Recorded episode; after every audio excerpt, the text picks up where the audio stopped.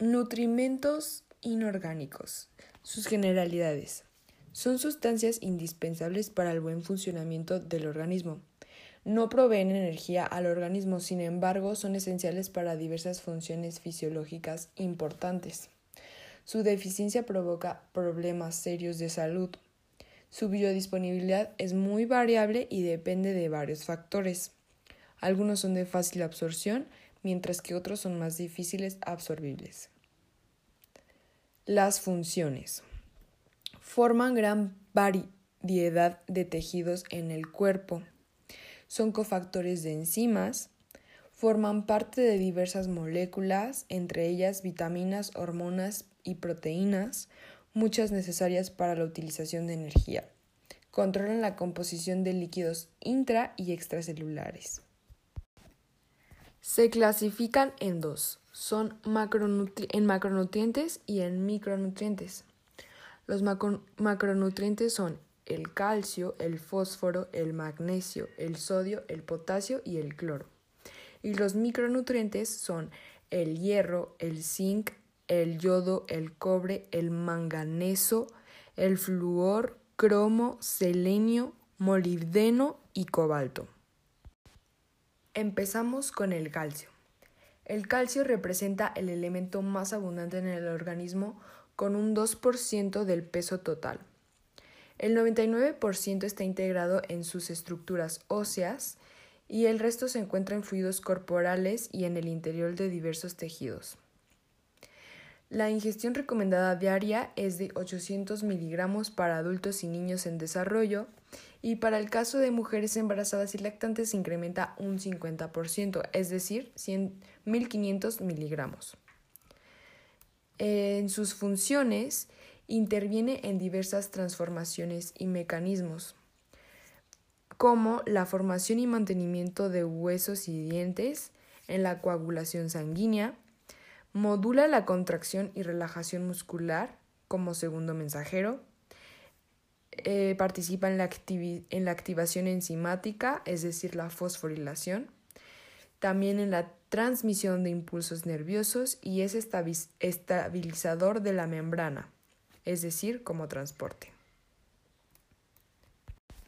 La absorción en el organismo. Del total del calcio consumido, solo un 40% es absorbido en el intestino delgado y el restante 60% se elimina a través de las heces.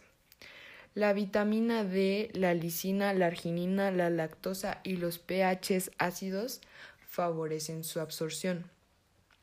Las dietas altas en grasas, azúcares y bajas en vitamina D la presencia de alcohol, los fosfatos, los pirofosfatos, los secuestradores fitatos, los oxalatos, los corticoiesteroides disminuyen su absorción.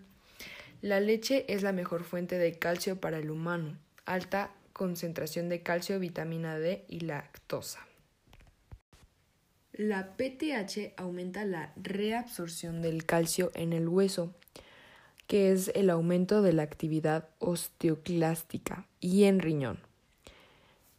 Es más efectivo cuando la relación calcio-potasio es uno o más, ya que se favorece la formación de hidroxiapatita.